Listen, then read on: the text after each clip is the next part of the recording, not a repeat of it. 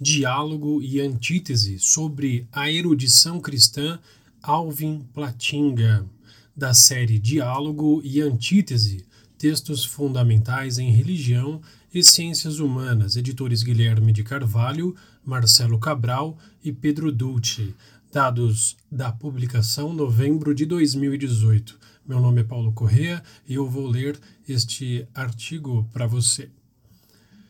Alvin Carr Platinga é um filósofo analítico americano que trabalha principalmente em lógica, justificação, filosofia cristã e epistemologia.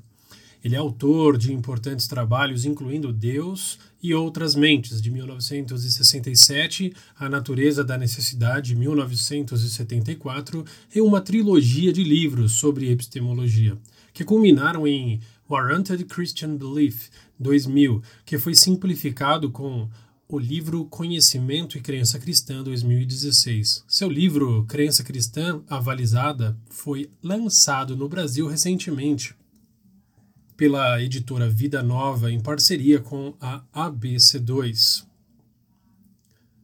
Diálogo e antítese textos fundamentais em religião e ciências humanas sobre a erudição acadêmica cristã, Alvin Platinga, tradução Vitor Grando.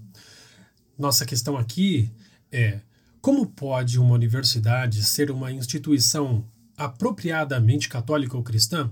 Como tal universidade deveria ser? Essa é uma questão difícil por três razões. Primeira, como Chuck Wilber e outros apontaram, não temos modelos contemporâneos. Não podemos olhar para Princeton, embora a amamos e a admiramos para ver como eles fazem as coisas, como um modelo para nós. De fato, a verdade é justamente o oposto. Uma lição a ser aprendida da última palestra de George Marsden é a lição que, de que Princeton é um projeto falho. Outrora era, ou almejava ser, uma universidade cristã. Assim como nós, esse alvo infelizmente não foi alcançado. Não podemos tomar Princeton como modelo, de fato, devemos aprender com seus erros. Segunda, se o que nós queremos é uma universidade católica ou cristã, devemos, como Nathan Hatch apontou, ousar ser diferente, seguir nosso próprio caminho, encarar os riscos envolvidos em se aventurar em territórios não explorados. Isso não é fácil, existem fortes pressões para que nos conformemos. Mas é nossa universidade, afinal, e não temos que seguir o mesmo rebanho. E terceiro, essa é uma questão multifacetada. Tem que ser pensada em conexão com a educação de pós-graduação e de graduação também. Devemos pensar sobre a necessidade do tipo de conversação mencionada por Greg Lent, tanto sobre a necessidade de tal conversação e sobre os tópicos apropriados. Temos que pensar sobre currícula N do T, algo como grade curricular, sobre relacionamentos com outras universidades que almejam o mesmo objetivo que nós, como também sobre relacionamentos com outras universidades que almejam alvos diferentes. Temos que pensar o que isso implica em relação às políticas de contratação. Temos que pensar sobre essas coisas e milhares de outras. Eu quero considerar apenas uma questão entre esse monte de questões como uma universidade cristã e como a comunidade intelectual cristã deveria refletir sobre a erudição e a ciência? O tipo de erudição e de ciência praticado numa universidade católica deveria diferir do tipo encontrado em outros lugares? Se sim, de que forma? Eu quero apresentar um tipo de visão não pensando ser essa a verdade completa, mas como uma contribuição à nossa conversação. Pensadores cristãos, desde Agostinho pelo menos, têm visto a história humana como envolvida num certo tipo de conflito ou batalha, ou luta entre duas implacáveis forças espirituais opostas. Agostinho falou da cidade de Deus e da cidade terrena, ou cidade do mundo, as civitas Dei e as civitas Mundi. A primeira, a princípio, é dedicada a Deus e a sua vontade e glória. A segunda é dedicada a algo totalmente diferente. Agostinho, penso eu, está certo, mas eu quero desenvolver os seus insights da minha própria forma. De fato, nós precisamos fazer isso de nossa própria maneira. E a partir de nossa perspectiva histórica. A relação entre a cidade de Deus e a cidade terrena muda constantemente. A estrutura da cidade terrena muda constantemente. Um relato das lealdades e compromissos da cidade terrena, que era correto nos dias de Agostinho, hoje, 15 séculos depois, não pode ser aplicada diretamente nos nossos dias. Agostinho estava certo, e o mundo intelectual ocidental contemporâneo, como o mundo de sua época, é um campo de batalha ou arena onde acontece uma luta por nossas almas. Essa batalha é uma discussão de três vias. Há três principais competidores no mundo intelectual ocidental contemporâneo e quero tentar descrevê-los. É claro que uma empreitada como essa é, no máximo, arriscada e, no mínimo, deveras presunçosa. O mundo ocidental contemporâneo é uma questão vasta e informe, incluindo uma enorme variedade de pessoas numa enorme variedade de lugares com tradições culturais enormemente diferentes. Nós todos sabemos quão difícil é entender claramente o clima intelectual de uma era passada, o iluminismo, digamos, ou a Europa do século XIII ou a América do século XIX. É certamente muito mais difícil chegar a uma sólida compreensão do nosso próprio tempo. Por essas razões gerais, há de ser ter tremor ao fazer isso há também razões menos universais para esse tremor. Não deveria ser do historiador, não do filósofo, cujo trabalho é descobrir tendências intelectuais, entender a intelectualidade da época, investigar pressuposições de toda era contemporânea, então aqui eu deveria transferir a tarefa aos historiadores presentes que são meus superiores. Da forma como vejo a questão, Portanto, há três principais competidores disputando supremacia espiritual. Três perspectivas ou formas de pensar sobre como o mundo é, como nós somos, o que é mais importante sobre o mundo, qual é o nosso lugar nele e o que devemos fazer para vivermos uma boa vida.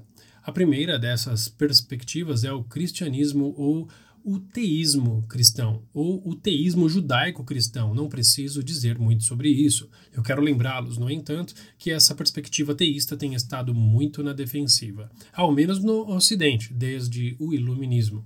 Além da perspectiva teísta, há fundamentalmente duas outras. Ambas têm estado conosco desde o mundo antigo, mas cada uma delas tem recebido expressão muito mais forte nos tempos modernos. De acordo com a primeira perspectiva, não há Deus, e nós, seremos humanos, somos parte insignificante de uma máquina cósmica gigante que prossegue totalmente indiferente a nós. Nossas esperanças e aspirações, nossas necessidades e desejos, nosso senso do justo e do adequado. Essa imagem é eloquentemente expressa no livro A Freeman's Worship, de Bertrand Russell. Essa imagem remonta a Epicuro Demócrito e outros no mundo antigo, e encontra uma esplêndida expressão no poema de Lucrécio, de Rerum Natura. Chamemos-la naturalismo perene. É a perspectiva de Carl Sagan, com sua pomposa declaração: o cosmos é tudo que há, houve ou haverá. De acordo com a segunda perspectiva, por outro lado, somos nós mesmos nós seres humanos que somos responsáveis pela estrutura básica do mundo. Essa noção remonta a Protágoras, no mundo antigo, com sua alegação de que o homem é a medida de todas as coisas, e encontra uma expressão ainda mais poderosa nos tempos modernos na crítica da razão pura de Immanuel Kant. Chame-a de humanismo iluminista, ou subjetivismo iluminista, ou, mais descritivamente, anti-realismo criativo. Essas duas perspectivas são, de fato, muito diferentes. Vou tecer algumas palavras sobre ambas. A. Naturalismo perene. Naturalismo perene, doravante naturalismo, como eu digo, remonta ao mundo antigo. O naturalismo também é encontrado de forma mais sutil no mundo medieval, entre os averroístas, por exemplo mas coube à modernidade e aos tempos contemporâneos apresentar as mais amplas e completas manifestações dessa perspectiva. Thomas Hobbes, os enciclopedistas iluministas e Barão de Holbach são exemplos modernos dessa abordagem. Entre nossos contemporâneos e quase contemporâneos estão John Deville, Willard Van Orman Quinn, Bertrand Russell, Carl Sagan, um surpreendente número de teólogos liberais. E um monte de outros dentro e fora da academia. Essa abordagem prevalece especialmente entre aqueles que se dizem baluartes da ciência. Do ponto de vista, vista dessa perspectiva, não há Deus e os seres humanos são vistos como simples parte da natureza. A forma de entender o que é mais distinto em nós, nossa habilidade de amar, agir, pensar, usar a linguagem, nosso humor e dramatização, nossa arte, filosofia, literatura, história, nossa moralidade, nossa religião, nossa tendência a se envolver em causas muitas vezes incomuns e devotar nossas vidas a elas. A forma fundamental de entender tudo isso é em relações de nossa comunidade com a natureza não humana. Nós somos mais apropriadamente vistos como partes da natureza e devemos ser entendidos em relações de nosso lugar no mundo natural. Primeiro, um exemplo trivial. Aqueles que endossam essa visão muitas vezes parecem pensar que a forma de descobrir como nós seres humanos deveríamos viver é observar como outros animais lidam com as coisas. Esse é o equivalente naturalista da máxima bíblica: vá ter com a formiga ao preguiçoso. Eu assisti recentemente um talk show na TV onde um cientista depreciava a ética e os costumes tradicionais acerca da sexualidade, laço heterossexual entre um casal. Era como ele dizia, baseando-se no fato de que somente 3% dos animais agem dessa forma. Ele não disse nada sobre plantas, mas sem dúvida conclusões ainda mais interessantes poderiam ser tiradas disso. Em outro talk show recente, o entrevistado dizia que havia observado em um nível cotidiano e não científico que primos são muitas vezes mutuamente atraídos romanticamente. Ela então acrescentou que recentemente havia descoberto confirmação científica dessa observação. Seres humanos, ele disse, se assemelham às codornizes, não o ex-vice-presidente, mas o pássaro. Nesse quesito, e de fato codornizes primas se atraem mutuamente. Um segundo e mais importante exemplo, uns anos atrás, eu ouvi um eminente filósofo americano contemporâneo refletir sobre conhecimento crença e toda a empreitada cognitiva humana. A forma de entender isso tudo, ele disse, a forma de ver o que há de mais básico e importante sobre isso, não é vê-la como uma das manifestações da imagem de Deus, uma forma pela qual nós nos assemelhamos ao Senhor, que é o primeiro conhecedor e que nos criou de tal forma que sejamos espelhos finitos, ilimitados de sua perfeição ilimitada e infinita. Esse filósofo seguiu uma linha bem diferente. Os seres humanos, ele disse, têm crenças, e até aqui a pouco para objetar. E essas crenças podem fazer com que eles ajam de determinadas formas. Colocando em termos mais sofisticados, as crenças de uma pessoa podem ser parte de uma explanação causal de suas ações. Como isso pode ser?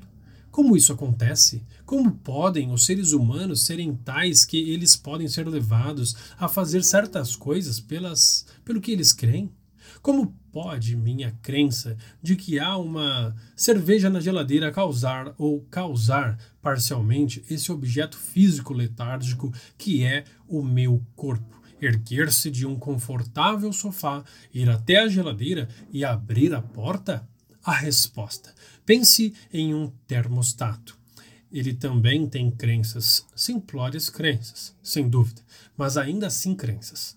O que ele crê são coisas do tipo: está ficando quente aqui, está muito frio aqui, ou é exatamente aqui.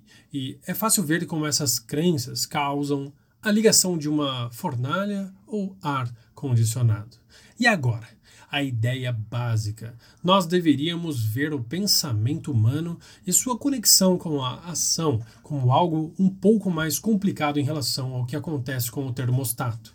A ideia era que, se pensarmos como funciona com como termostato, então teremos a chave para entender como acontece com os seres humanos.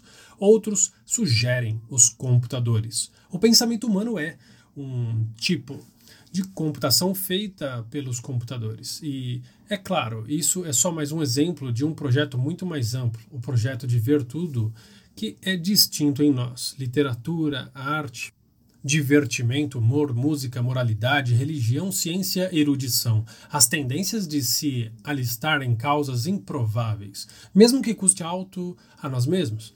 O projeto de explicar todas essas coisas em relações de nossa comunidade com a natureza não humana. A forma que essa perspectiva tem nos nossos dias é amplamente evolucionista. Nós devemos tentar entender os fenômenos humanos básicos através de suas origens na mutação genética aleatória ou algum tipo de variabilidade e sua perpetuação através da seleção natural. Considere as explanações sociobiológicas do amor, por exemplo.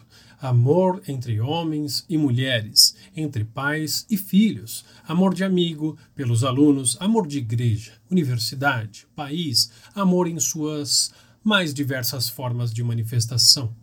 Tomado nessa amplitude, o amor é um dos mais significantes fenômenos humanos e uma poderosa força em nossas vidas. Como deveríamos pensar sobre o amor no contexto da explicação evolutiva em questão? Bem, a ideia básica é que o amor surgiu de forma última e originalmente através de alguma forma de variação genética. Mutação genética aleatória, talvez. Persistiu através da seleção natural, por ter tido ou ainda ter algum valor para a sobrevivência. Seres humanos, macho e fêmea, assim como hipopótamos, macho e fêmea, se juntam para ter filhos, cria e permanecem juntos para fazê-los crescer. Isso tem valor para a sobrevivência. Quando entendemos isso, nós entendemos esse tipo de amor e passamos a ver sua importância básica, e o mesmo vale para as outras variedades e manifestações de amor. E isso fundamentalmente é tudo que há para se dizer sobre o amor. De uma perspectiva teísta ou cristã, é claro, essa abordagem é totalmente inadequada como um relato da importância e do lugar do amor no mundo. O fato é que o amor reflete a estrutura e a natureza básica do universo, pois o próprio Deus, o primeiro ser do universo, é amor, e nós amamos porque ele nos criou à sua imagem. Da perspectiva naturalista, além do mais, o que vale para o amor vale para aqueles fenômenos tipicamente humanos: arte, literatura, música, diversão e humor, ciência, filosofia e matemática, nossa tendência de ver o mundo a partir de uma perspectiva religiosa, nossas inclinações à moralidade. Todas essas coisas devem ser entendidas em relações de nossa comunidade com a natureza não humana. Todas essas coisas devem ser vistas como tendo surgido através de mecanismos evolutivos e devem ser entendidas em relações de seu lugar na história evolutiva.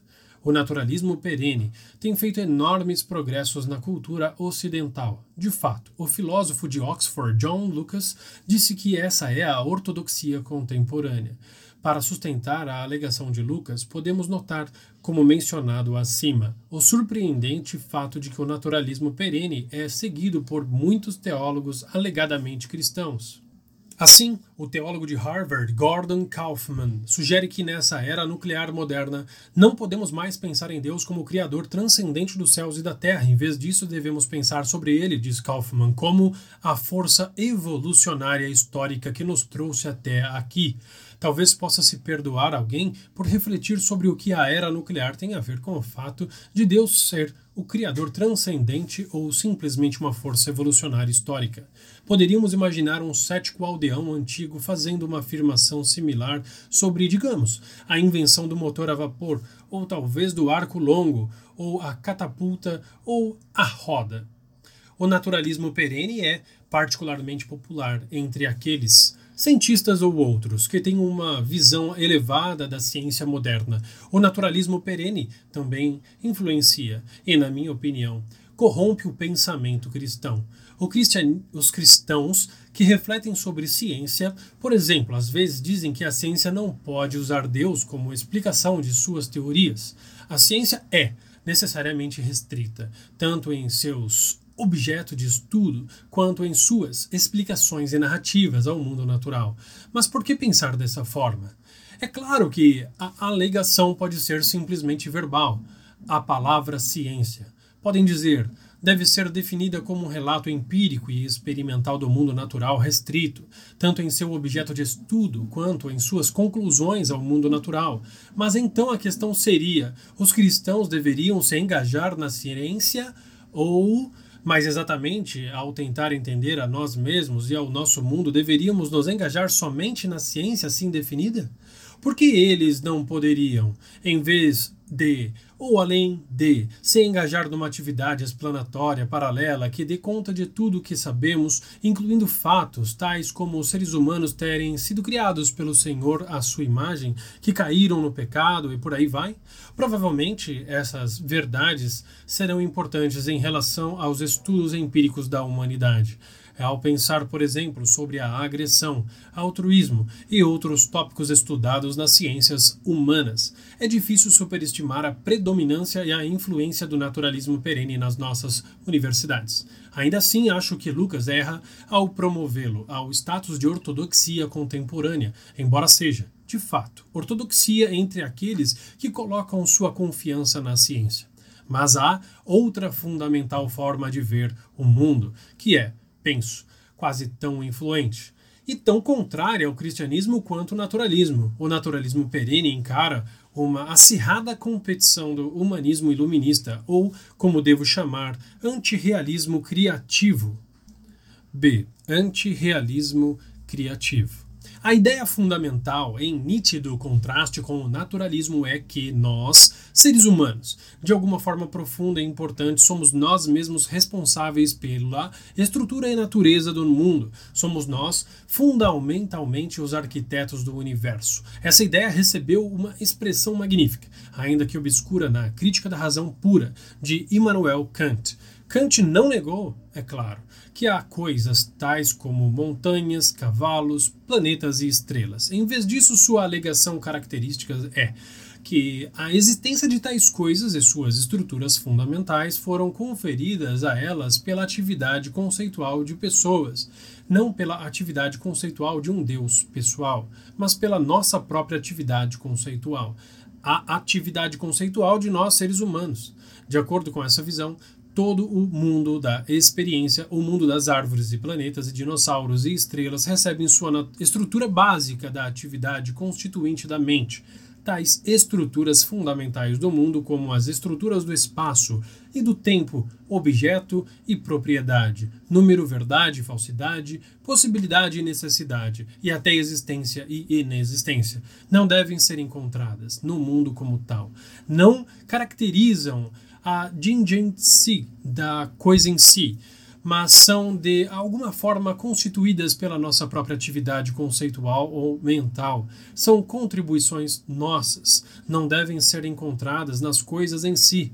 Nós as impomos sobre o mundo. Nós não as descobrimos no mundo. Se não houvesse pessoas como nós engajadas em atividades noéticas e conceituais, então não haveria nada no espaço-tempo, nada apresentando estrutura, objeto ou propriedade, nada que fosse verdadeiro ou falso, possível ou impossível, nenhum tipo de coisas encontradas em um certo número, nada disso nós podemos pensar que é impossível que as coisas que conhecemos, casas e cavalos, couves e reis, planetas e estrelas, estejam lá, de alguma forma, mas fracassem em se conformar à categoria de existência. De fato, podemos pensar que é impossível que haja algo de qualquer tipo que não tenha propriedades ou que não exista. Se for o caso, então a visão de Kant implica que não haveria nada de forma alguma se não fosse pela criativa atividade estruturante de pessoas como nós. É claro, não estou dizendo que Kant claramente chegou a essa conclusão. De fato, ele pode ter chegado obscuramente à conclusão oposta, isso é parte de seu encanto.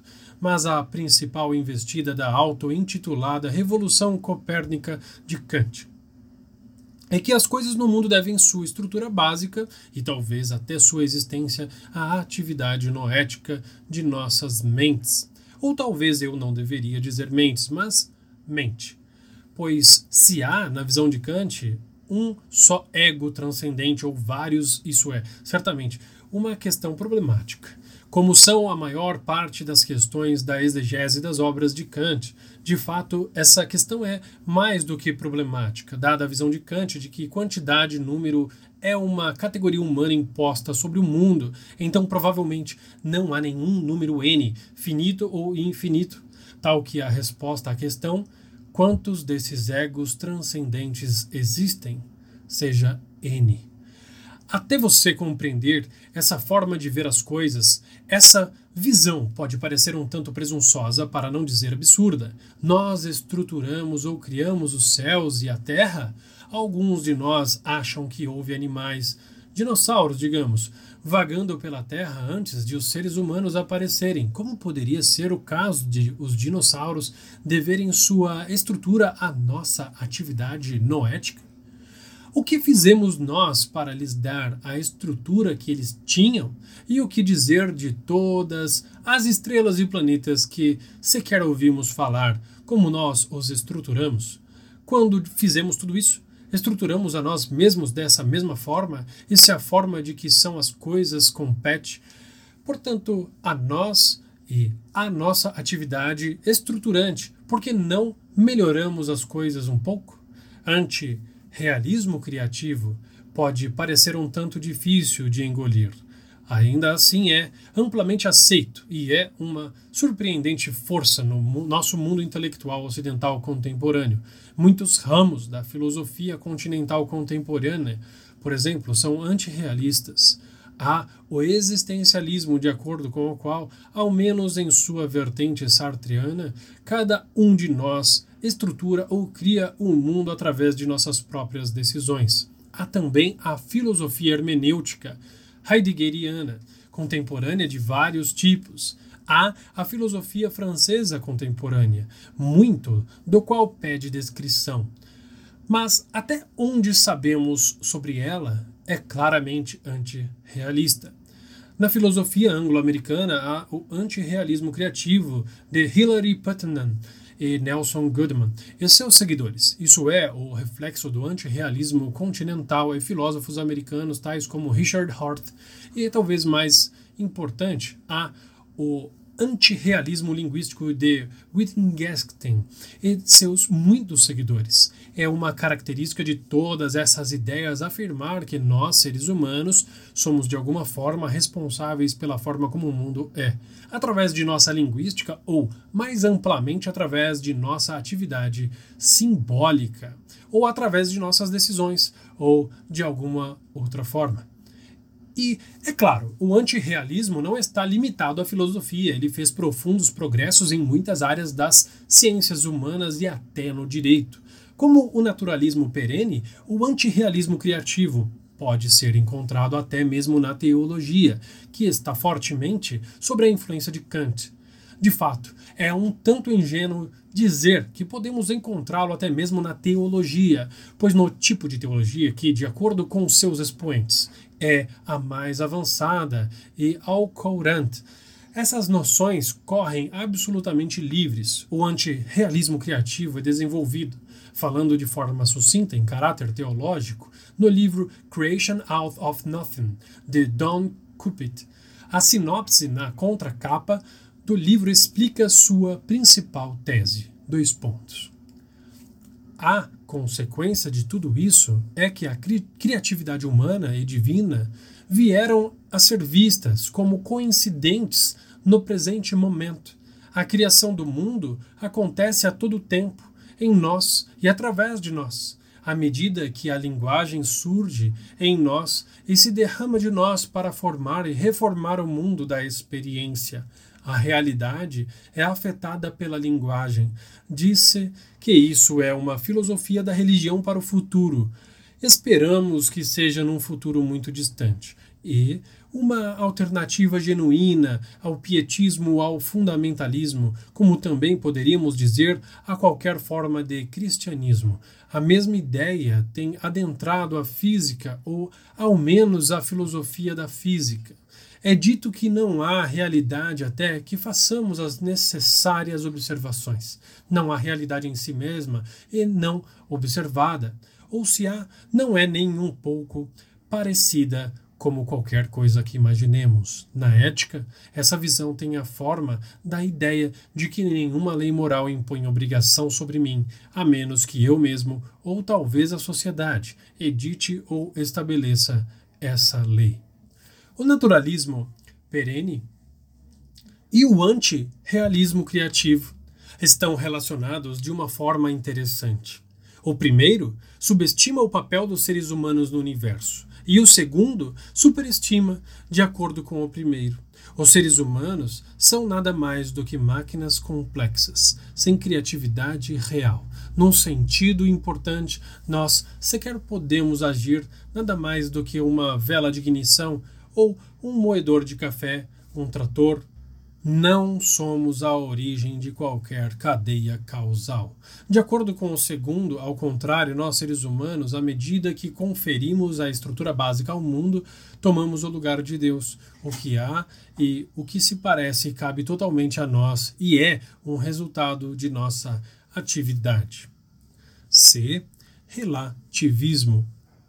Além do teísmo, as duas visões ou perspectivas básicas hoje no Ocidente na minha visão, visão são o naturalismo e o anti-realismo criativo.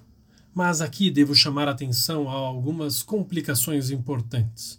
Primeiro, eu digo baseado nas ideias antirrealistas. Somos nós, os usuários da linguagem, os usuários dos símbolos ou os pensadores de pensamentos categorizantes ou os fazedores de decisões básicas os responsáveis pelas características fundamentais da realidade. Nas palavras de Protágoras, o homem é a medida de todas as coisas. Mas frequentemente uma lição bem diferente surge de algumas das mesmas considerações. Suponha que você pense que o nosso mundo é, de alguma forma, criado ou estruturado pelos seres humanos. Pode-se notar que os seres humanos aparentemente não constroem os mesmos mundos. O seu Lebenswelt pode ser bem diferente do meu, Jerry Falwell, Carl Sagan e Richard Horth. Não parecem viver no mesmo Lebenswelt, de forma alguma. Eles pensam bem diferentes sobre o mundo, qual, então, se é que algum, representa o mundo como ele realmente é como nós realmente o construímos? Aqui é um passo fácil para outro pensamento característico da contemporaneidade. O pensamento de que simplesmente não há qualquer coisa como a forma que o mundo é. Nada de verdade objetiva ou uma forma como o mundo é, que seja a mesma para todos nós. Em vez disso, há a minha versão de realidade, a forma que eu, de alguma forma, estruturei as coisas, e a sua versão, e muitas outras versões.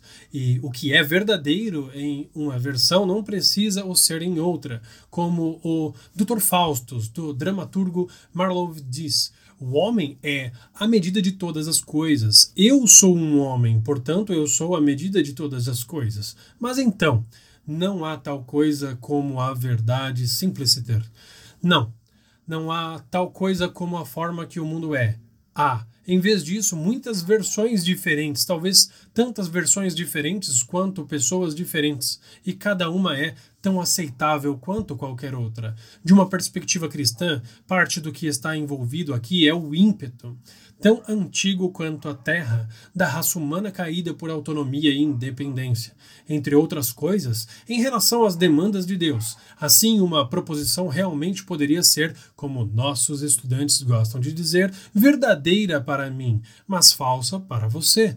Talvez você sempre tenha pensado que essa noção era uma confusão característica de calouros universitários, mas, na verdade, ela se encaixa bem com essa formidável e importante, para não dizer lamentável, forma de pensar. Uma ideia de verdade objetiva, a mesma para todos nós, nessa visão é uma ilusão ou um complô burguês, ou uma imposição sexista, ou um erro tolo. Assim, o antirrealismo fomenta o relativismo. E esse relativismo é talvez a mais proeminente forma de antirrealismo criativo nos nossos dias. De certa forma, isso parece um declínio da visão de que há, de fato, uma forma de que o mundo é. E o fato de ser como tal é devido à nossa atividade. Ainda assim, há uma profunda conexão em cada visão. O que quer que exista de verdadeiro é fruto de nossa própria construção. A mesma ambiguidade é encontrada no próprio Protágoras. O homem é a medida de todas as coisas. Nós podemos entender isso como o pensamento de que há uma determinada forma de que o mundo é, e é dessa forma devido ao que nós, seres humanos, todos os seres humanos, fazemos ou podemos entender isso como a ideia de que cada grupo de pessoas, talvez até cada indivíduo, é a medida de todas as coisas. Assim não haveria uma única forma de como tudo é, mas somente versões diferentes para indivíduos diferentes. Essa forma de antirrealismo criativo, como a anterior, sofre, penso eu, de profundos problemas de incoerência autorreferente mas não tenho tempo de explicar porque eu acho isso. Uma segunda dificuldade, Alasdair McIntyre apontou por comunicação pessoal, que meu relato aqui omite um grupo muito importante de intelectuais e acadêmicos contemporâneos. Há muitos intelectuais que não se veem compromissados com nada. Eles pairam acima de todo compromisso e aliança intelectual. Eles são como pessoas sem um país, sem um lar estabelecido. Na teoria de Kant, eles são como nômades errantes, uma ameaça aos caminhos civilizados e estabelecidos da vida intelectual. Não só eles não demonstram compromisso, eles desdenham do compromisso, taxando-o de ingênuo ou mal informado. Uma falha tola por não entender algo óbvio e importante. Então disse McIntyre eles não estão comprometidos nem com o naturalismo perene do qual eu falei ou a qualquer forma de antirrealismo. Eles não estão comprometidos com nada, mas ainda assim eles são uma parte importante do quadro contemporâneo. Isso é verdade e é importante. McIntyre está bem certo. A atitude que ele descreve é, de fato, comum entre intelectuais e na academia.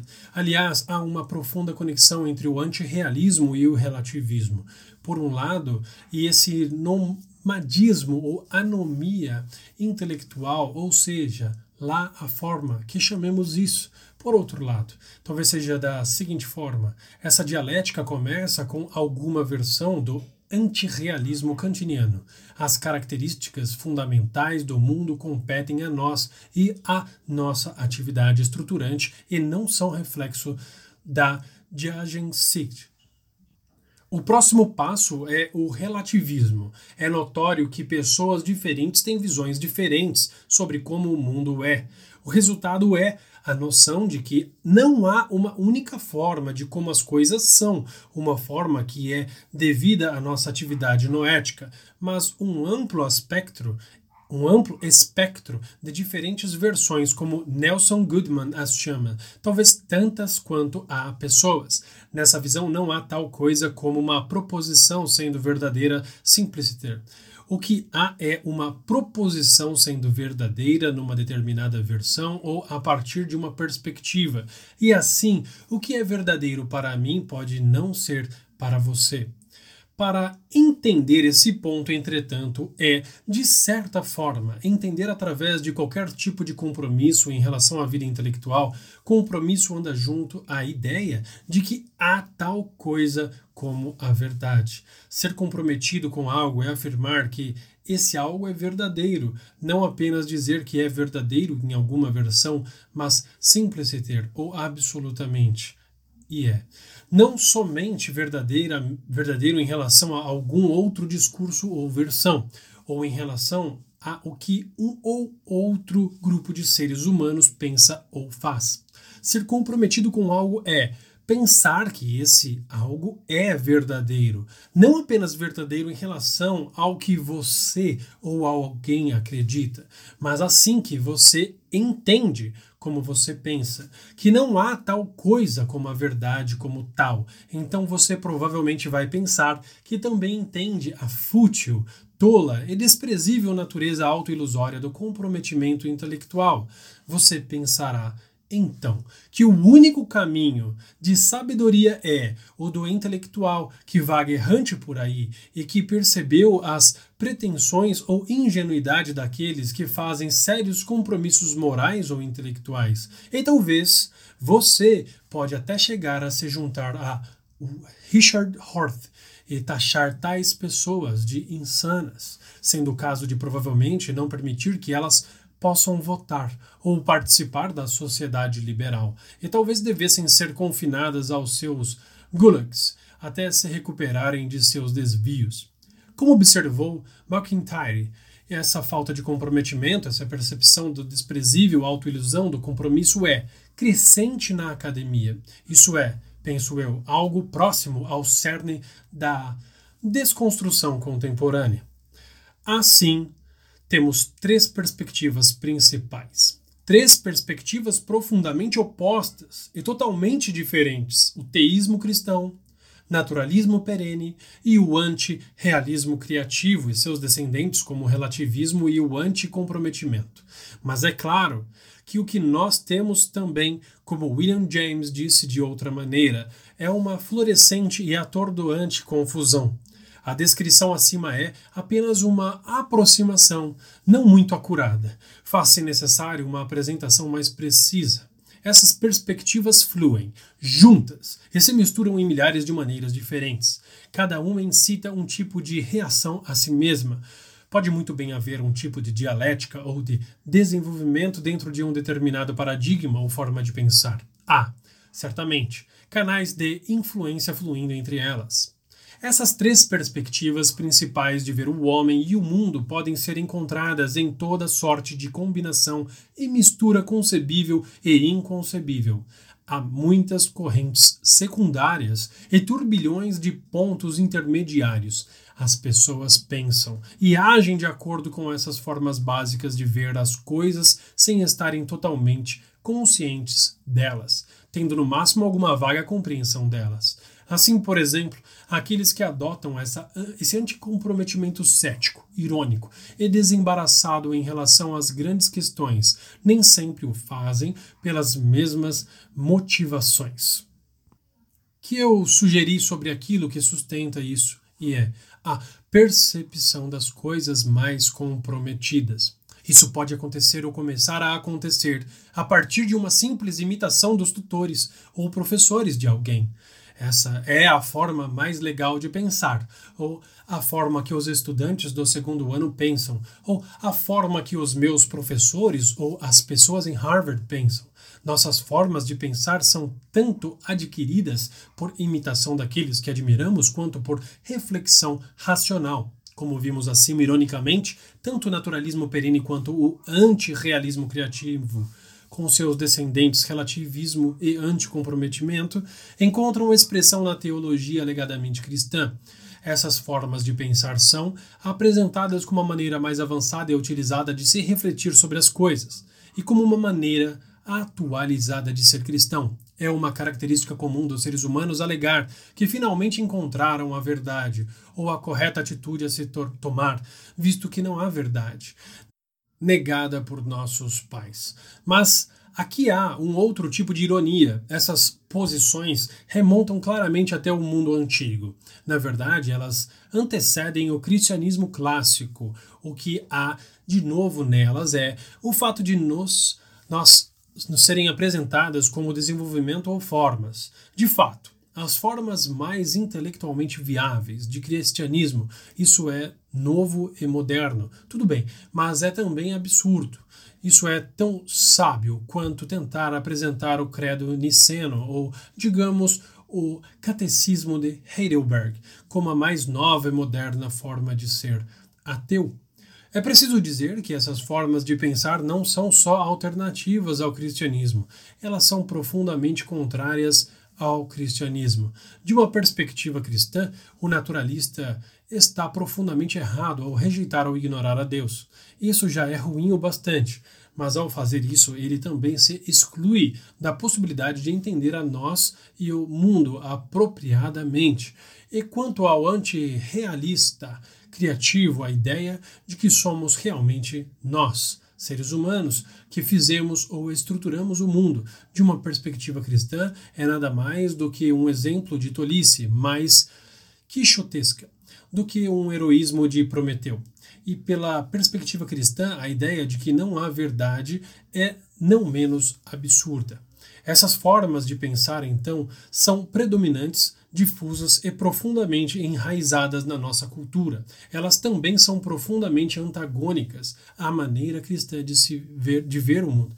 E a triste verdade é que essas formas de pensar no presente momento tem um lugar especial nas nossas universidades e na cultura intelectual de um modo geral. D. A ciência e a erudição são neutras. A primeira coisa que temos que ter em mente é que a resposta é não. Ciência e erudição não são neutras em relação a essa luta pelas nossas almas. Não é como se as principais áreas da erudição fossem neutras em relação a essa luta, com o desacordo em questões espirituais ou religiosas surgindo apenas quando o assunto é a religião propriamente dita. Os fatos são muito diferentes. O mundo da erudição está intimamente envolvido na batalha entre essas visões opostas. A erudição contemporânea está repleta de projetos, doutrinas e programas de pesquisa que refletem uma ou outra dessas maneiras de pensar. O triste fato é que muitos desses projetos refletem essas maneiras não cristãs de pensar que mencionei. Há inúmeros exemplos, darei só alguns, e cada um de vocês pode adicionar o que lhes vier à mente. Primeiro, o antirrealismo criativo, com o seu acompanhante secto do relativismo e do anticomprometimento, é uma força dominante nas ciências humanas. A filosofia contemporânea, por exemplo, está repleta de variedades de relativismo e antirrealismo. Uma versão muito popular de relativismo é a noção de Richard Horth, de que a verdade é o que o meu grupo social deixa que eu fale impunemente. Nessa visão, o que é verdadeiro para mim, naturalmente pode ser falso para você. Meu grupo social pode deixar que eu saia impune ao dizer algo que o seu grupo social não deixaria você sair impune se dissesse, pois temos diferentes grupos sociais. E mesmo se tivéssemos o mesmo grupo, não há razão para que eles sejam obrigados a deixar você e eu sairmos impunes ao dizermos as mesmas coisas. Apesar de essa visão ser extremamente influente e muito alcorante e atualizada, ela tem consequências que são, digamos, peculiares. Por exemplo, muitos de nós pensamos que as autoridades chinesas fizeram algo de monstruoso ao assassinarem centenas de jovens na praça de Tiananmen. Eles ainda agravaram sua perversidade ao negarem que tivesse feito tal coisa. Na visão de Hort, entretanto, isso talvez seja um insensível mal entendido. O que as autoridades estavam de fato fazendo ao negarem o assassinato em massa dos estudantes era algo totalmente louvável. Eles estavam tentando mostrar que o, o legado massacre jamais aconteceu. Mas eles estavam tentando fazer com que o seu grupo social deixasse que eles dissessem impunemente que o massacre jamais ocorreu. Se fossem bem-sucedidos, então, na visão hortianiana, Seria verdade que isso nunca ocorreu. Em tal caso, é claro, tal massacre jamais teria ocorrido. Ao negar que eles cometeram esse horrível crime, eles estavam tentando fazer com que fosse verdade que o massacre jamais ocorrera, e quem pode culpá-los por isso? O mesmo vale para os neonazistas contemporâneos que alegam que não houve holocausto de uma perspectiva hortiana. Eles estão apenas tentando fazer com que esse horrível evento jamais tenha ocorrido. Por que deveríamos culpá-los por isso? Ao invés de culpá-los, nós deveríamos torcer por eles. Essa forma de pensar tem possibilidades reais para lidar com a pobreza e a miséria. Se deixássemos que cada um saísse impune ao dizer que não há pobreza e miséria, Nada de câncer ou AIDS, digamos. Então seria verdade que não há nada disso. E se fosse verdade, então certamente não haveria nada de pobreza ou miséria. Isso parece muito mais barato e simples do que os métodos convencionais de luta contra a pobreza e a miséria, num nível mais pessoal. Se você fez algo errado, ainda não é tarde. Minta sobre isso, assim fazendo que seu grupo social permita que você saia impune ao dizer isso. Então será verdadeiro tanto que você não fez isso e, como um bônus adicional, que você sequer mentiu sobre isso. Espera-se que Hort esteja apenas brincando conosco, mas não está. Como era de se esperar. Há muitos exemplos desse tipo na filosofia, mas o ponto principal aqui é que isso não é só um problema para filósofos e talvez teólogos. Exemplos desse tipo podem ser encontrados nos mais diversos espectros disciplinares e intelectuais, e eu darei alguns exemplos de outras áreas. Nisso eu acabo por correr um risco. Eu sou bem familiarizado com a filosofia, e até isso não é algo unânime entre meus colegas de profissão, mas estou me aventurando num campo interdisciplinar ao mencionar exemplos de outras áreas. Ainda assim, isso precisa ser feito. Então, meu segundo exemplo é apresentado pelo estruturalismo, pós-estruturalismo e o desconstrucionismo nos estudos literários. Todos esses, no fundo, devem tributo à noção de que nós seres humanos somos a fonte da verdade, a fonte da maneira como o mundo é e, de fato, tal a tal coisa como verdade ou maneira como o mundo é. Às vezes isso é explícito e claro, como em Roland Barthes. A citação diz: Uma vez que o autor é removido, a alegação de decifrar um texto se torna um tanto fútil. Dar a um texto um autor é impor um limite ao texto. É lhe fornecer um significado final é fechar o escrito. Precisamente dessa maneira, a literatura seria melhor doravante dizermos escrita.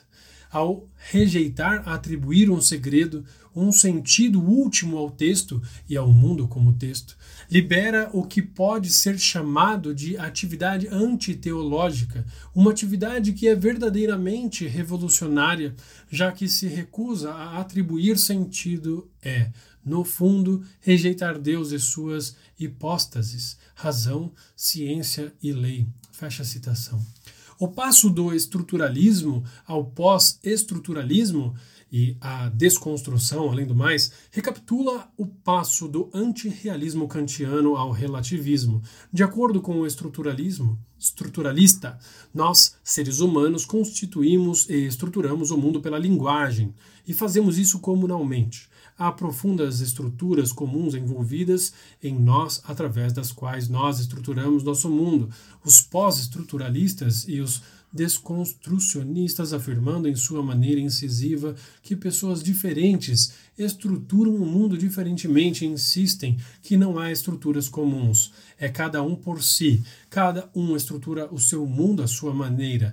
Falando seriamente, essas ideias podem parecer difíceis de serem levadas a sério, mas o fato é que elas são bastante sedutoras. Primeiro, elas geralmente não são apresentadas claramente, e segundo, elas vêm em diferentes versões. Antirrealismo, Wittgensteiniano, por exemplo, que são muito mais sutis e assim muito mais atrativas. Um terceiro exemplo é da ciência. Considera o grande mito evolucionário GME.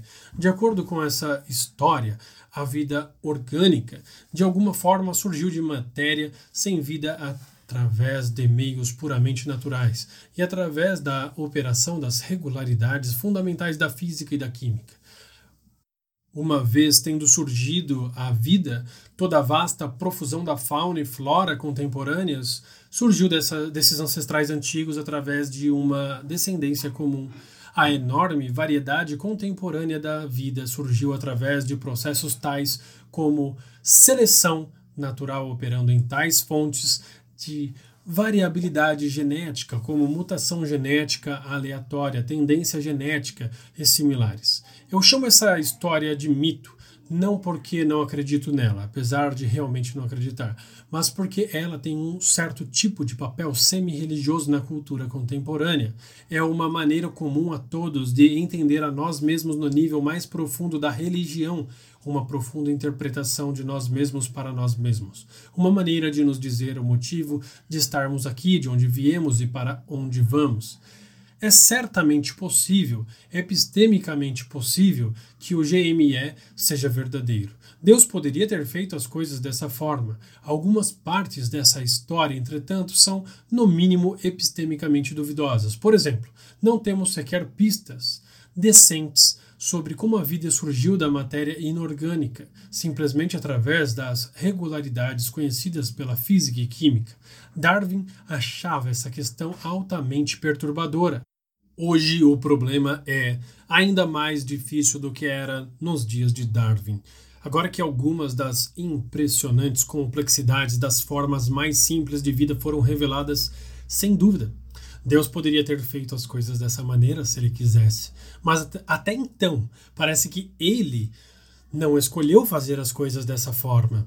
Agora, suponha que nós separemos essa tese sobre a origem da vida. Suponha que usemos o termo evolução para denotar a alegação muito mais fraca de que todas as formas contemporâneas de vida são relacionadas genealogicamente.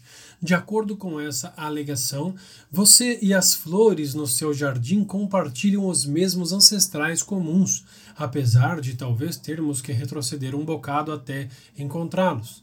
Então, talvez um herbicídio seja uma espécie de fratricídio. Muitos especialistas e portas-vozes contemporâneos, Francisco Ayala, Richard Dawkins, Stephen Gould, William Provine Philip Spieth, por exemplo, se unem ao declarar que a evolução não é uma simples teoria, mas fato estabelecido.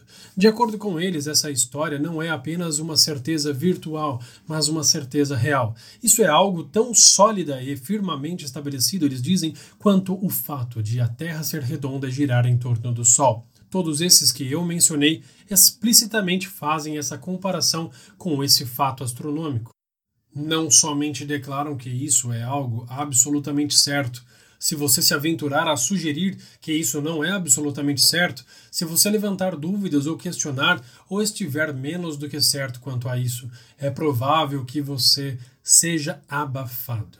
Você provavelmente vai ser declarado um fundamentalista, obscurantista ignorante ou algo pior. De fato, isso não é apenas provável, você já foi chamado assim.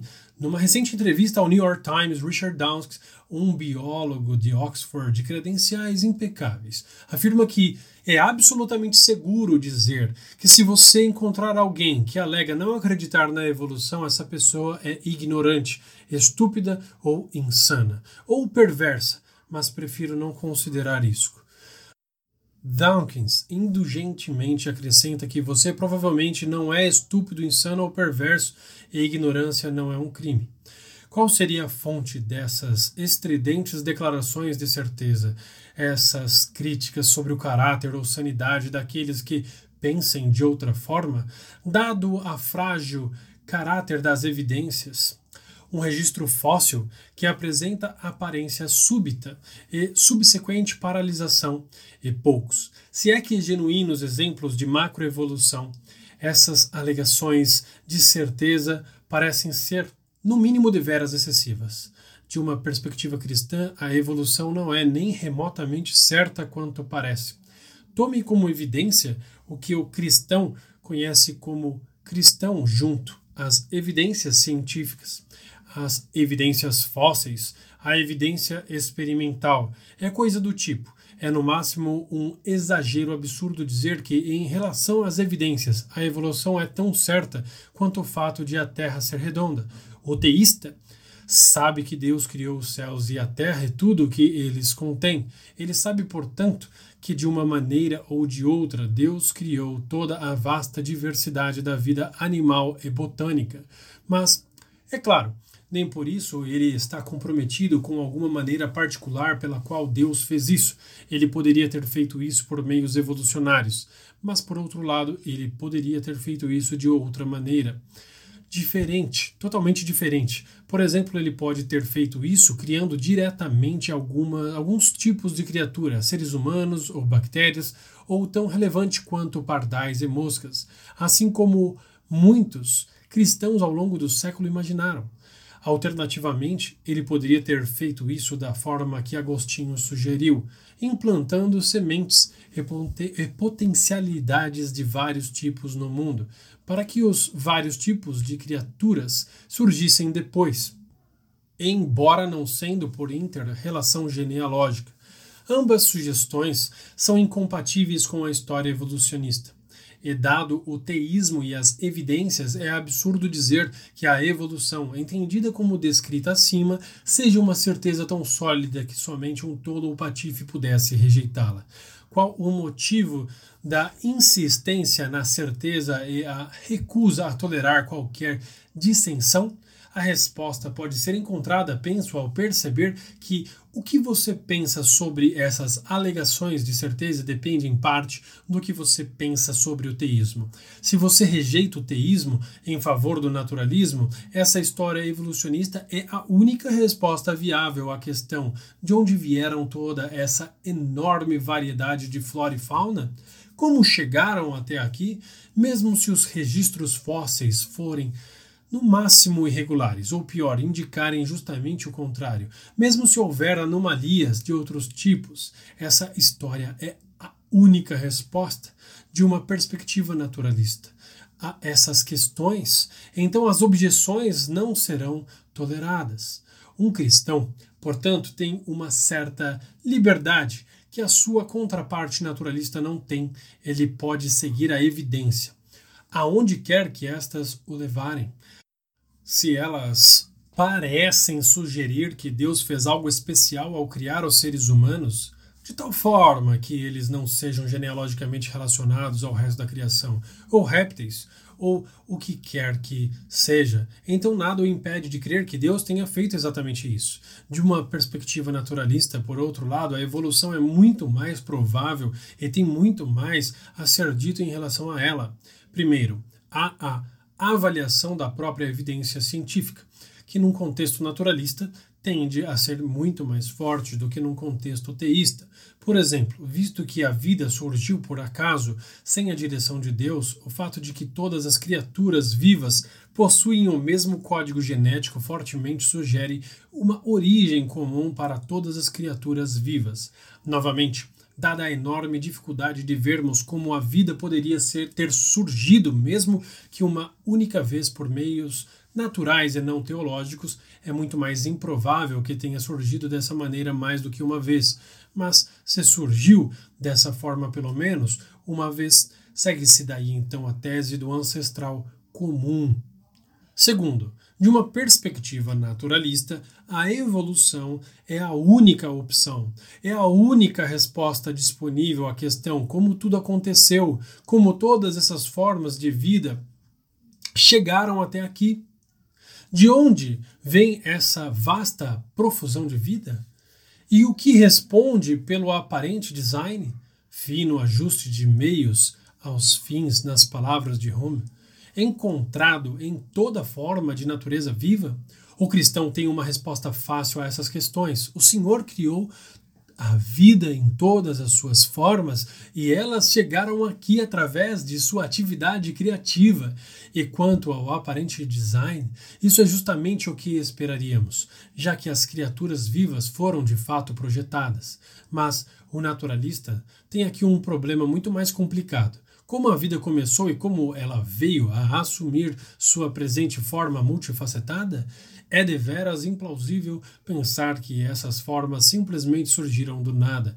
Isso contraria toda a nossa experiência. Então, como isso aconteceu? A história evolucionista dá a resposta. De alguma forma, a vida surgiu de matéria sem vida através de meios puramente naturais, sem a direção de Deus ou de qualquer entidade e uma vez tendo surgido a vida, toda a vasta profusão contemporânea de vida animal e botânica surgiu desses antigos ancestrais através de descendência comum, dirigida por variação aleatória e seleção natural. Voltando ao Richard Dawkins, abre citação. Apesar de tudo aparentar o contrário, o único relojoeiro na natureza são as forças cegas da física, apesar de organizadas numa maneira bastante especial. Um verdadeiro relojoeiro prevê seu produto final. Ele desenha suas engrenagens e molas e planeja suas interconexões com um propósito futuro em mente. A seleção natural, processo cego e inconsciente que Darwin descobriu e que nós hoje sabemos ser a explicação para a existência e aparente propósito de toda forma de vida. Não tem propósito algum em mente, não tem mente, não planeja o futuro, não tem visão ou previsão, nenhuma visão sequer. Se é possível dizer que tal processo exerce o papel de um relojoeiro na natureza, esse relojoeiro é o relojoeiro cego. Temos um bom resumo completo com uma pitada obrigatória de As We Know Nowism. Esse parece ser um neologismo do próprio Alvin Platinga, e assim não tem correlação direta com a língua portuguesa. A expressão refere-se à típica atitude contemporânea de colocar o conhecimento atual como necessariamente superior e mais preciso do que o conhecimento progresso associado, muitas das vezes às tradições religiosas ou a metafísicas. Uma possível tradução seria talvez como agora sabemos ismos, do papel que tem a evolução no pensamento naturalista, naturalista Dawkins uma vez fez um comentário a J. Ayer num daqueles pomposos e elegantes jantares de Oxford.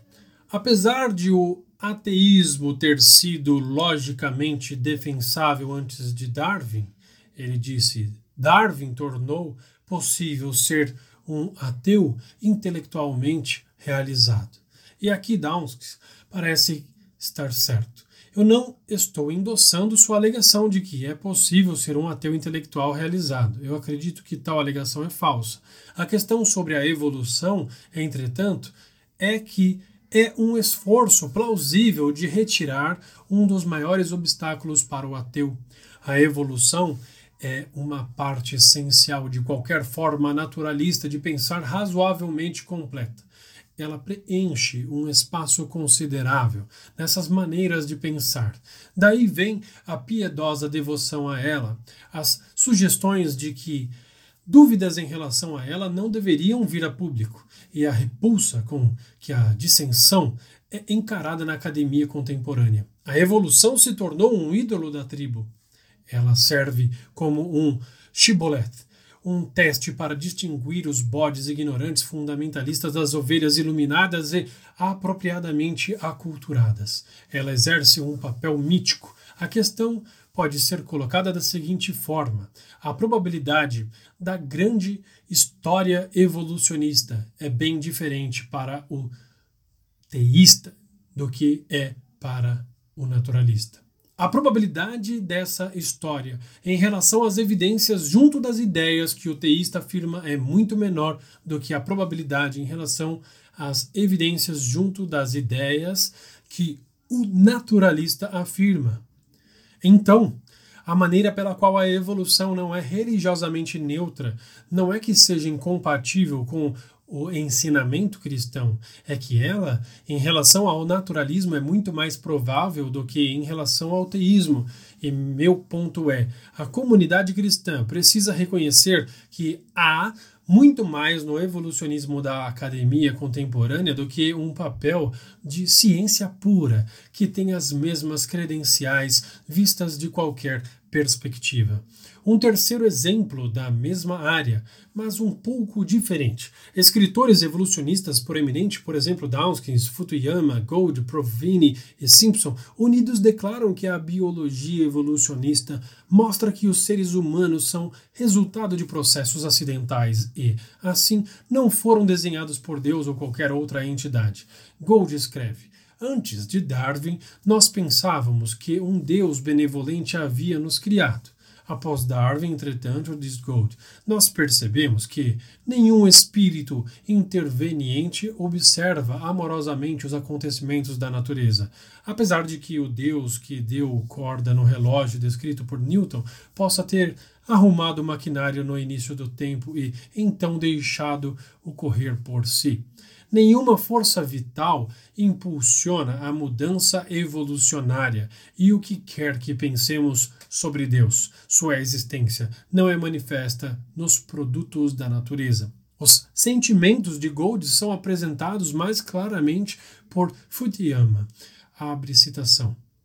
Ao juntar as variações não dirigidas e sem propósito ao processo cego e descuidado da seleção natural, Darwin tornou supérfluas as explicações teológicas ou espirituais dos processos de vida, junto à teoria materialista de história e da sociedade de Marx e a atribuição freudiana do comportamento humano a processos sobre os quais temos pouco controle, a teoria da evolução de Darwin foi o apoio crucial a plataforma do mecanicismo e do materialismo, de muito da ciência, resumidamente, que desde então tem sido palco de muito do pensamento ocidental. Fecha aspas de citação. Ainda mais claro, talvez, é a afirmação de George Gaylord Simpson. Abre citação apesar de muitos detalhes ainda precisarem ser trabalhados. Já é evidente que todos os fenômenos objetivos da história da vida podem ser explicados por fatores puramente naturalistas ou, no sentido apropriado de uma palavra muitas vezes usada inadequadamente, materialistas. Eles são prontamente explicáveis através dos processos de reprodução diferencial nas populações o principal fator na concepção moderna de seleção natural, e da interação aleatória dos processos conhecidos de hereditariedade. O homem é resultado de um processo natural e sem propósito, que não o tinha em mente. Fecha aspas da citação. Esses cientistas proeminentes declaram em uníssono que o pensamento evolucionista moderno mostrou ou nos deu razão para crer que os seres humanos são, numa maneira importante, um mero acidente. Não houve nenhum plano, nenhuma previsão, nenhuma mente, nada disso envolvido no processo de formação do ser humano. Mas é claro que nenhum teísta cristão poderia levar isso a sério. Os seres humanos foram criados e criados à imagem de Deus. Sem dúvida, Deus poderia ter nos criado através de processos evolucionistas, mas se ele fez dessa maneira, então ele deve ter guiado, orquestrado e dirigido os processos através dos quais ele trouxe à tona seu projeto. Poderíamos dizer, é claro, que estritamente falando, quando essas pessoas fazem essas declarações, eles não estão falando como cientistas e não estão fazendo ciência. Talvez sim, talvez não, tem sido tornado incrivelmente difícil traçar uma linha distinguindo ciência de outras atividades. Em ambos os casos, nós temos um profundo envolvimento da ciência em questão com os conflitos espirituais que Agostinho apontou. Em ambos os casos, esse envolvimento tem que ser notado, ele dado pela parte da comunidade intelectual cristã envolvida na ciência em questão. Um outro exemplo é Herbert Simon, que ganhou o Prêmio Nobel de Economia, mas é atualmente professor de Ciência da Computação e Psicologia de Carnegie Mellon. Num artigo recente, A Mechanism for Social Selection and Successful Altruism, tradução livre, um mecanismo para a seleção natural e altruísmo bem-sucedido. Trata-se da questão do altruísmo, porque ele pergunta: pessoas como Madre Teresa ou o missionário escocês Eric Liddell ou as irmãzinhas dos pobres ou os missionários jesuítas do século 17 ou os missionários metodistas do século 19. Por que essas pessoas fizeram o que fizeram? Porque eles entregaram seu tempo e energia e toda a sua vida para o bem-estar de outras pessoas? É claro, são somente os grandes santos deste mundo que apresentam esse tipo de impulso. A maioria de nós somos altruístas em um outro nível. Muitos de nós dá dinheiro para ajudar a alimentar e vestir pessoas que jamais vimos. Nós sustentamos missionários em países estrangeiros. Nós tentamos, talvez de maneiras impotentes e desajeitadas, fazer o que podemos para ajudar a viúva e o órfão. Agora, como diz Simon, podemos explicar esse tipo de comportamento? A maneira racional de se comportar, diz ele, é agir ou tentar agir de tal maneira que possa aumentar a rapidão pessoal. Agir de tal maneira que os genes do agente possam ser disseminados nas próximas e subsequentes gerações, procedendo bem, então, na corrida evolutiva. Um paradigma de comportamento racional, de acordo com o pensamento de Simon, foi relatado no South Bend Tribune, de 21 de dezembro de 1991. Cecil B. Jacobson, um especialista em infertilidade, foi acusado de usar seu próprio esperma para engravidar suas pacientes. Ele pode ter sido pai de até 75 crianças, disse um promotor. Ao contrário de Jacobson, entretanto, tais pessoas como Madre Teresa e Tomás de Aquino ignoram o destino de seus genes, seja a curto ou a longo prazo. Qual é a explicação para esse comportamento bizarro? A resposta, diz Simon, são dois mecanismos: docilidade e racionalidade limitada. Pessoas dóceis tendem a aprender e a acreditar naquilo que eles percebem que os outros na sociedade querem que eles aprendam e acreditem. Assim, o conteúdo do que é, é, aprendido não será totalmente projetado para sua contribuição para a aptidão pessoal página 1666. Devido à racionalidade limitada, o indivíduo dócil frequentemente não distinguirá o comportamento socialmente prescrito, que contribui para a aptidão do comportamento altruísta. Comportamento socialmente prescrito, que não contribui para a aptidão. De fato, a docilidade reduzirá a inclinação de avaliar independentemente as contribuições do comportamento à aptidão. Devido à racionalidade limitada, a pessoa dócil não pode adquirir o aprendizado vantajoso para si que provê o incremento de aptidão sem adquirir também o comportamento altruísta que custa o decremento página 1967. A ideia é que Madre Teresa ou Tomás de Aquino apresentam racionalidade limitada. Eles são incapazes de distinguir entre comportamento socialmente prescrito que contribui para a aptidão e o comportamento altruísta, comportamento socialmente prescrito que não contribui. Como resultado, eles falham em adquirir o aprendizado vantajoso para si, que provê o incremento de aptidão sem, infelizmente, sofrerem o decremento exigido pelo comportamento altruísta. Eles consentem, sem pensar, com o que a sociedade lhes diz que é a maneira certa de se comportar, e eles não têm a inteligência necessária para fazer suas próprias avaliações independentes sobre a provável implicação de seu comportamento no destino de seus genes. Se eles fizessem tal avaliação independente e fossem racionais o bastante para evitar erros todos, eles provavelmente veriam que esse tipo de comportamento não contribui para a aptidão pessoal, então o largariam como uma batata quente e voltariam a trabalhar no seu esperado número de descendentes. Claramente, nenhum cristão poderia aceitar esse relato, sequer como o começo de uma explicação viável do comportamento altruísta das Madres Teresas. Deste mundo, de uma perspectiva cristã, esse relato sequer erra o alvo, não está sequer perto de ser um erro. Comportar-se como Madre Teresa não é apresentar uma racionalidade limitada, como se, se ela refletisse sobre essa questão com mais clareza e profundidade, ela pararia com esse tipo de comportamento e, no lugar, focaria sua atenção no seu esperado número de descendentes. Seu comportamento apresenta um exemplo de Cristo. Ela está refletindo o esplendor magnífico da ação sacrificial de Cristo na expiação. Sem dúvida, ela está acumulando um tesouro no céu de fato, haverá qualquer coisa que um ser humano possa fazer que seja mais racional do que o que ela fez?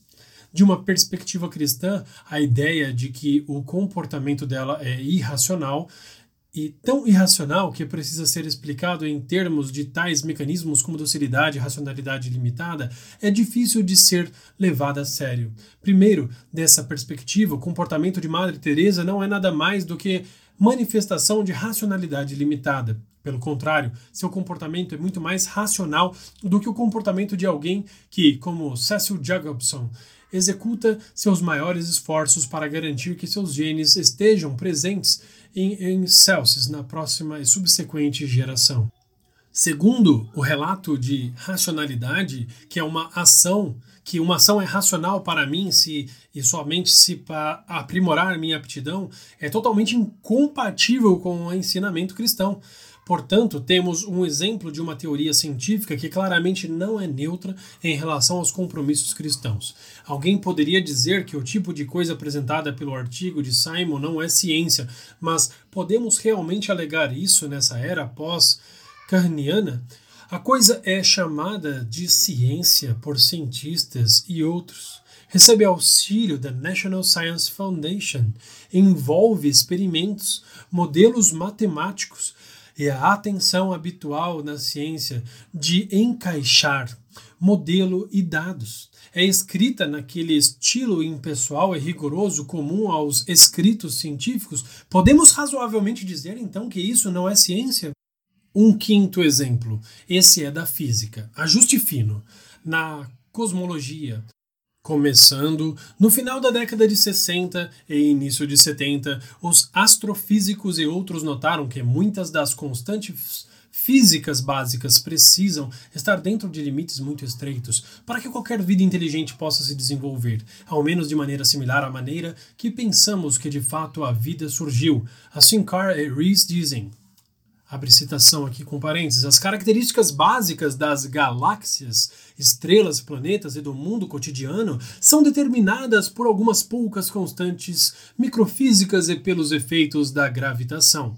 Muitos aspectos de nosso universo, alguns que parecem ser pré-requisitos para a evolução de qualquer forma de vida, dependem delicadamente de aparentes coincidências entre as constantes físicas Fecha aspas de citação. Por exemplo, se a força da gravidade fosse um pouco mais maior, todas as estrelas seriam gigantes azuis. Se fosse um pouco menor, todas seriam anãs vermelhas. Em nenhum dos casos, a vida poderia ter se desenvolvido. O mesmo vale para as forças nucleares fortes e fracas. Se fossem ligeiramente diferentes, a vida, ao menos a vida como nós conhecemos, provavelmente não se desenvolveria. Ainda mais interessante nessa conexão é o tão chamado problema do achatamento. A existência da vida também parece depender muito delicadamente da velocidade de expansão do universo. Diz Stephen Hawking, abre aspas de citação. Redução da velocidade de expansão por apenas uma parte em 10 elevado a 12, no momento em que a temperatura do universo era de 10 elevado a 1 Kelvin, teriam feito com que o universo entrasse em um colapso quando seu rádio era somente de 1 por 3 mil do valor presente e a temperatura ainda era 10 mil kelvins. Fecha aspas de citação. Muito quente para qualquer conforto. Hawking conclui que a vida é possível somente porque o universo está se expandindo na velocidade necessária para evitar um colapso. Num tempo ainda mais antigo, o ajuste fino teve que ser ainda mais extraordinário abre aspas novamente, sabemos que precisou haver um equilíbrio muito preciso entre o efeito competidor da expansão explosiva e a contração gravitacional, a qual no mais antigo momento do qual nós podemos falar, abre parênteses chamado da era de Planck, 10 por 43 segundos após o Big Bang, fecha parênteses, teria correspondido a um grau incrível de precisão representado por uma variação de uma parte em 10 elevado a sexagésima potência, fecha aspas de citação. Esses são fatos impressionantes, como disse Paul Davis, o fato de que essas relações são necessárias para a nossa existência é uma das mais fascinantes descobertas da ciência moderna. Uma reação a essa aparente enormidade de coincidências é vê-las como evidências da alegação teísta de que o universo foi criado por um Deus pessoal e vê-las como material para um razoável argumento teísta. Uma outra reação é alegar que nada disso requer explicação. Afinal, não importa como as coisas aconteceram, seria altamente improvável que fossem como são. Talvez isso seja certo, mas como isso é relevante? Estamos jogando poker cada vez que eu dou as cartas, eu fico com quatro ases e um coringa.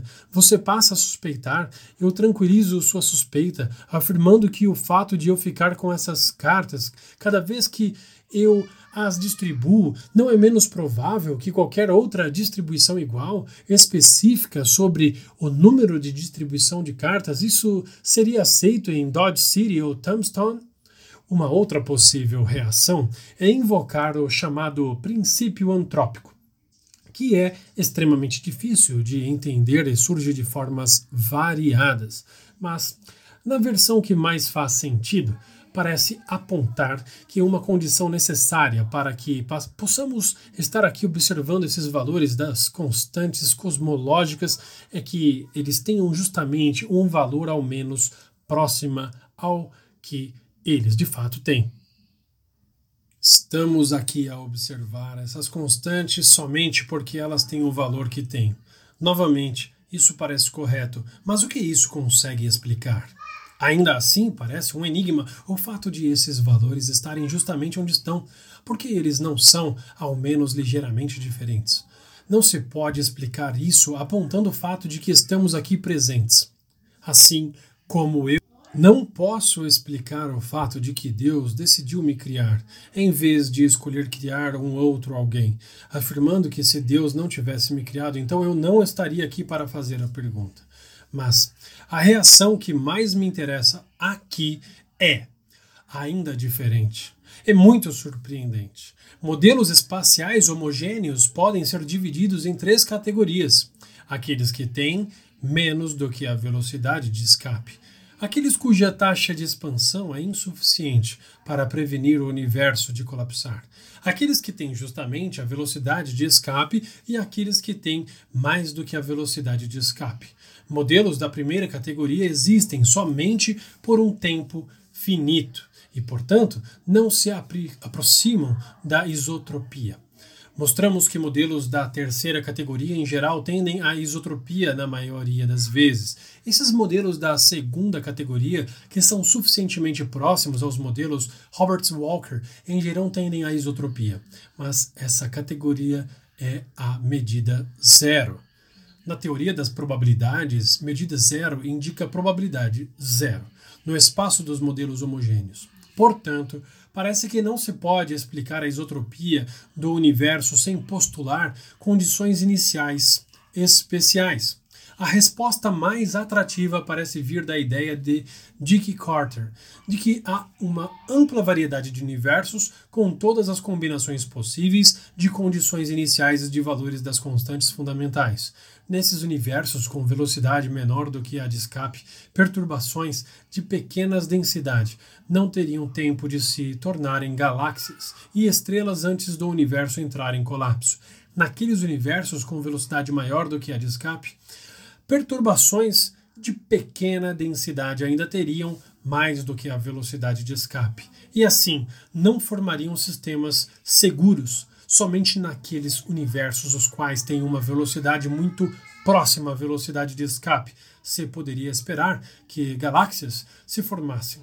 E sabemos que tais universos, em geral, tenderão à isotropia, visto que a existência de galáxias é uma condição necessária ao desenvolvimento da vida inteligente. A resposta à questão: por que o universo é isotrópico? É porque estamos aqui. A ideia é clara: esses valores das constantes cosmológicas e a taxa de expansão do nosso universo são realmente enigmáticas e carecem de explicação. A explicação é que há um número infinito de universos diferentes, apresentando todas as possíveis combinações de condições iniciais e de valores de constantes fundamentais. não nos é surpreendente o fato de que nós ocupamos um desses universos no qual esses valores permitem o desenvolvimento da vida inteligente. Suponho que haveria no mínimo um número incontável de universos como esse.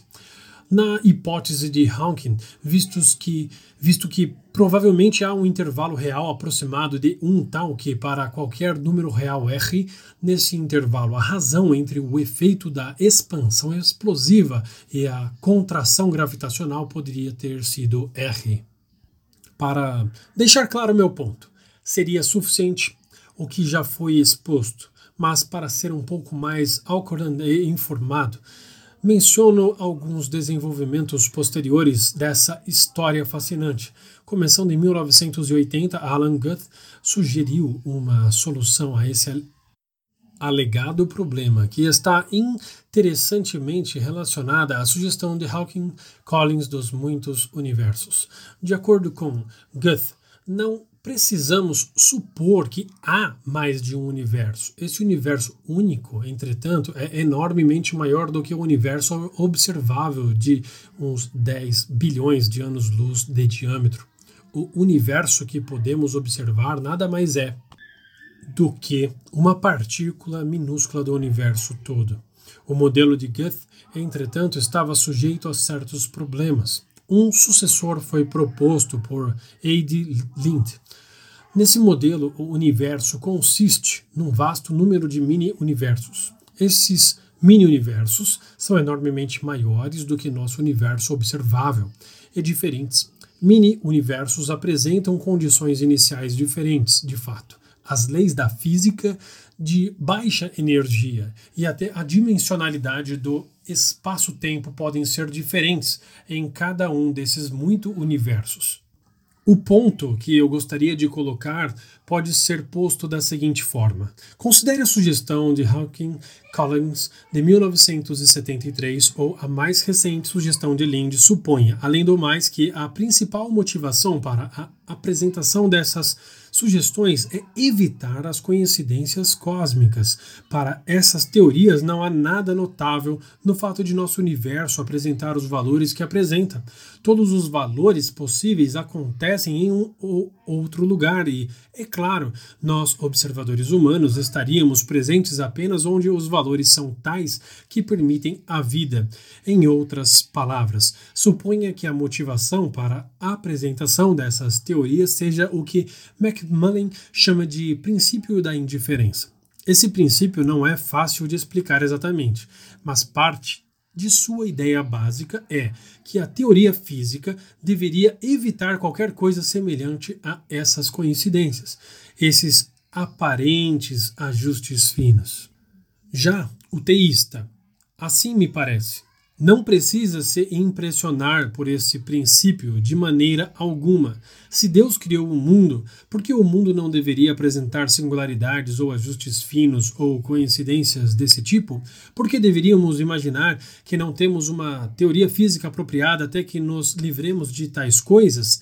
Se houvesse duas teorias que fossem empiricamente equivalentes ou quase equivalentes, uma delas envolvendo violações ao princípio da indiferença e a outra envolvendo a postulação de um incontável número de outros universos ou um enorme número de mini-universos. O teísta pode muito bem preferir a primeira em nome da simplicidade. Novamente, pode haver uma diferença entre a probabilidade epistêmica de uma teoria de muitos universos como a de Hawking em relação ao teísmo e as evidências, por um lado, e a probabilidade epistêmica de tal teoria em relação ao naturalismo e aquela evidência, por outro lado. Temos alguns exemplos. Cada um deles mostra que a teoria científica e as conquistas acadêmicas frequentemente não são nas maneiras especificadas, religiosa ou metafisicamente neutras. Haverá, é claro, muitos mais, e serão ainda mais óbvios e abundantes nas humanas do que na física e na química. Considere, por exemplo, a ciência cognitiva contemporânea, a área que inclui psicologia cognitiva, inteligência artificial e filosofia da mente Isso é um conjunto agregado de projetos de pesquisa ou talvez um amplo projeto de pesquisa com diversos subprojetos, dedicados à tentativa de prover uma explicação naturalista dos fenômenos da mente, tais fenômenos mentais como consciência, desejo, crença, intencionalidade e coisa do tipo. Esses projetos de pesquisa descobriram muito mais coisas que são realmente fascinantes, úteis e informativas. Mas a busca fundamental, o empenho em prover explicações naturalistas dos fenômenos humanos, é no mínimo questionável em se tratando de uma perspectiva teísta. O teísta não sentirá, certamente, a necessidade de uma explicação naturalista na mente, ou considere Jean Piaget, o grande psicólogo suíço. E sua alegação de que uma criança de 7 anos de idade, cujas faculdades cognitivas estejam funcionando apropriadamente, acreditará que tudo no universo tem um propósito em algum plano ou design abrangente. Uma pessoa madura, no entanto, aprenderá a pensar cientificamente e perceberá que tudo tem ou uma causa natural ou acontece por acaso ou considere a erudição bíblica certamente uma área onde não esperaríamos que questões desse tipo se fizessem presentes. Essa esperança, infelizmente, é frustrada. Muitos acadêmicos bíblicos nos ensinam que um projeto adequado nessa área deve se conformar a certos padrões de objetividade. Isso significa que, ao empreender tais projetos, o acadêmico deve colocar de lado suas pressuposições teológicas por exemplo, a ideia cristã tradicional de que a Bíblia tem uma autoridade divina especial ou é uma revelação à humanidade por Deus. Assim, por exemplo, John Collins de Notre Dame, o método crítico é incompatível com a fé confessional à medida que esta requer que nós aceitemos conclusões específicas sobre bases dogmáticas. E Barnabas Linders um proeminente acadêmico do Novo Testamento, parece sugerir que é de alguma forma errado ou impróprio se apoiar sobre aquilo que se sabe ou se crê pela fé na interpretação bíblica. Abre aspas de citação.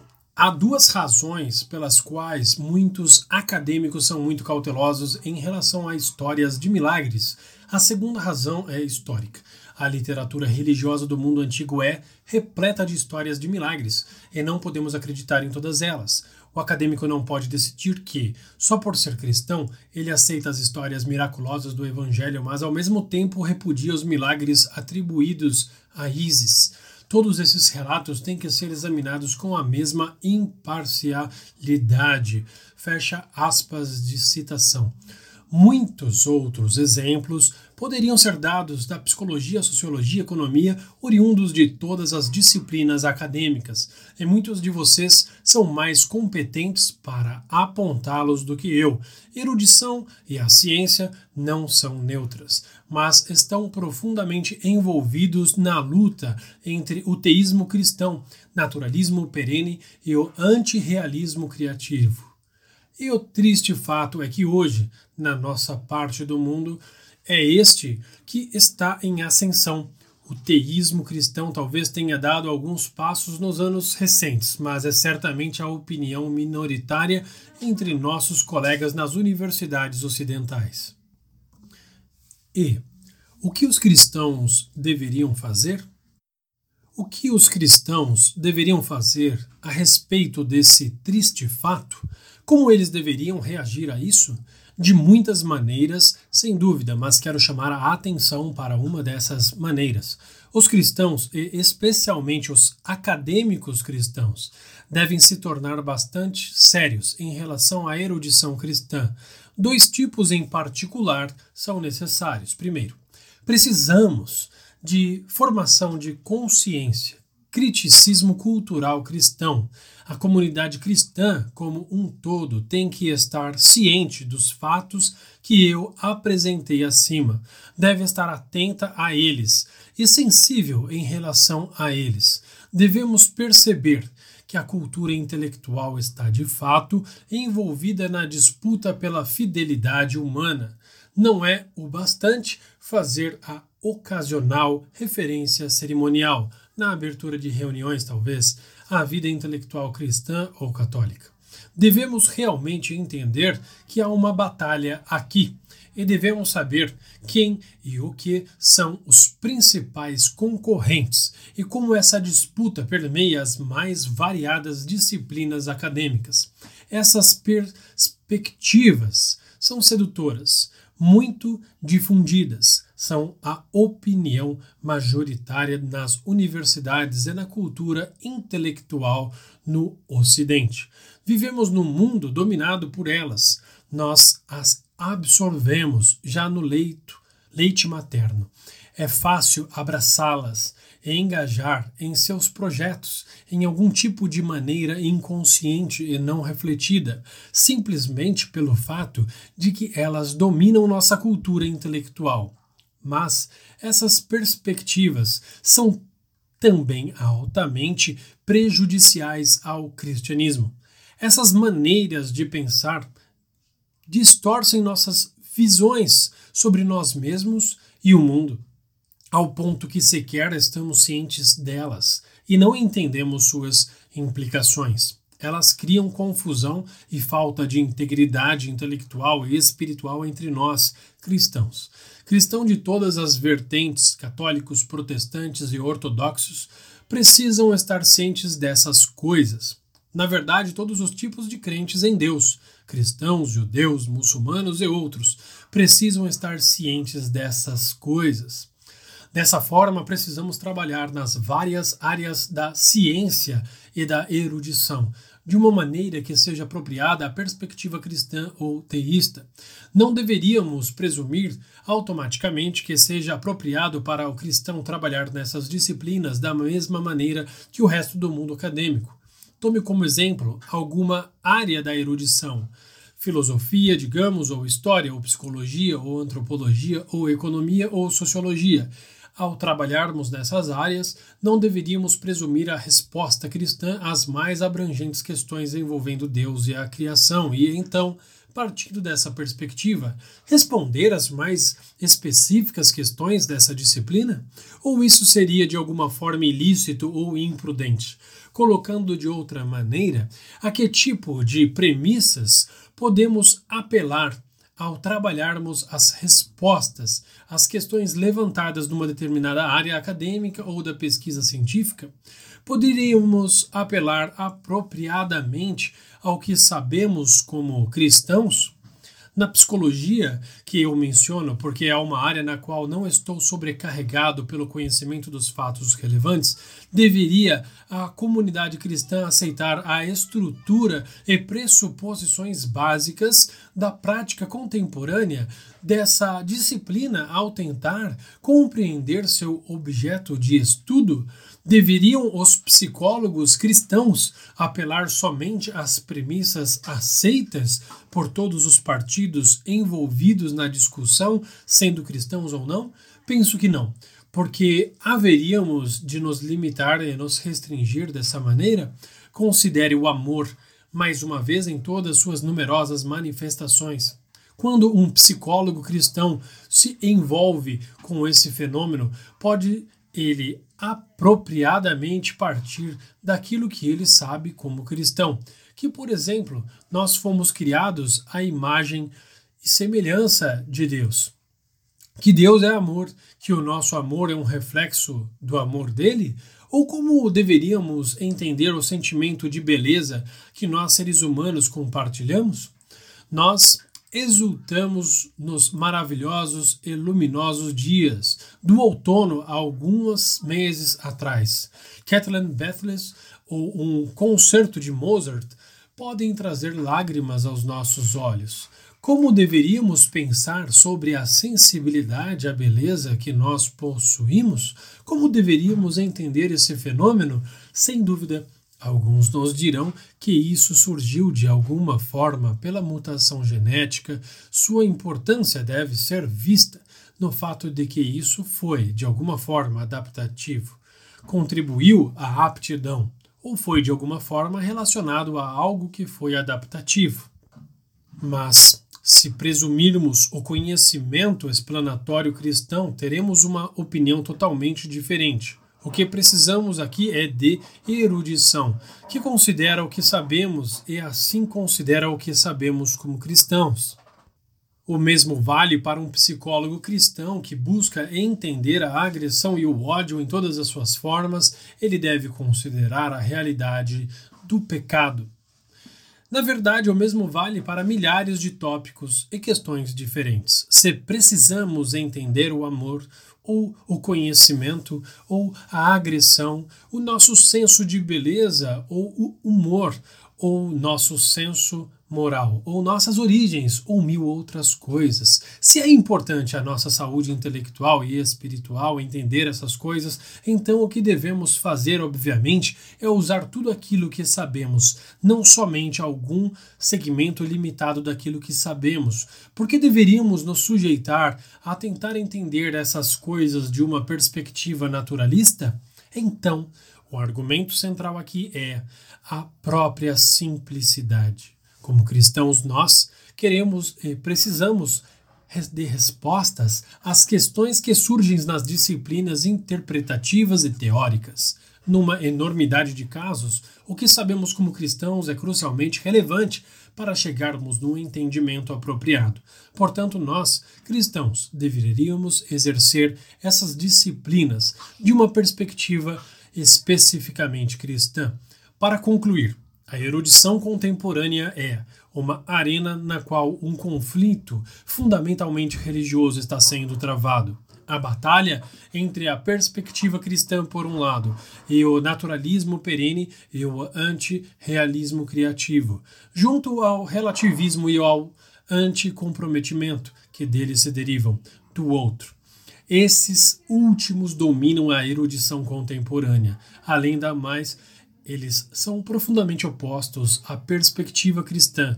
O que a comunidade cristã e teísta precisa, portanto, é primeiro de criticismo cultural cristão e segundo de erudição cristã. Meu nome é Paulo Correa, eu agradeço por você me dar essa oportunidade de ler para você e para acessar as notas e referências. Acesse diretamente o artigo. Muito obrigado.